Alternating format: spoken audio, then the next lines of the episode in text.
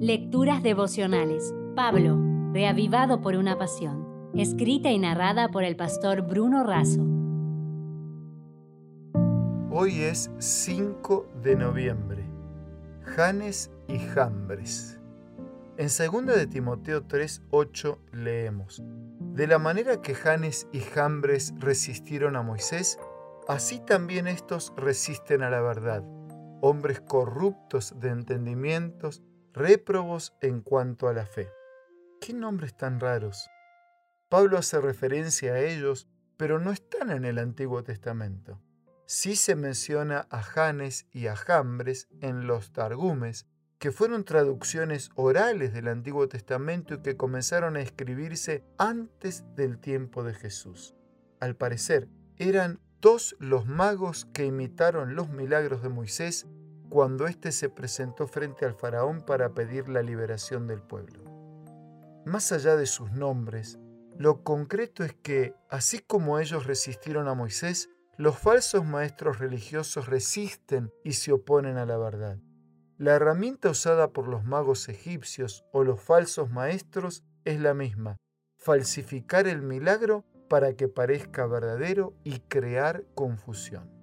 Pablo dice que por resistir la verdad se vuelven corruptos de entendimiento, insensatos, necios y réprobos, es decir, no aprobados en la fe. Así como los magos fueron descubiertos, estos también son y serán desenmascarados, son de fantasía, no van a llegar muy lejos. Esta estrategia del diablo resulta ventajosa para el pecador porque generalmente prefiere el engaño que los tranquiliza antes que la verdad que los incomoda. El enemigo ha especializado su poder engañoso e inicuo para personificar a Cristo, para entrampar si fuera posible a los mismos escogidos.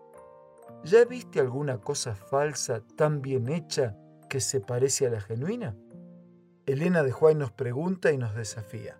Hermanos, predicad la palabra y no invitéis al pueblo a que ponga su fe en cosas inciertas o que afirme su confianza en el instrumento humano.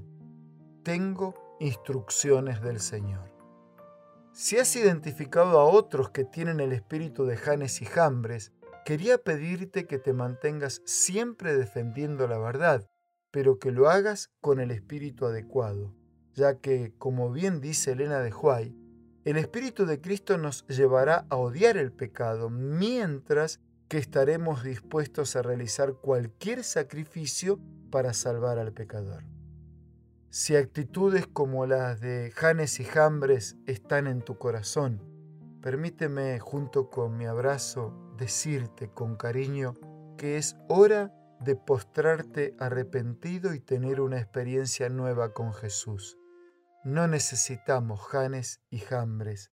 Necesitamos gente como Moisés, Pablo o Timoteo, que tal como lo dijera Juan Hughes, amen la verdad, vivan la verdad, prediquen la verdad y defiendan la verdad, porque el que no habla la verdad traiciona la verdad.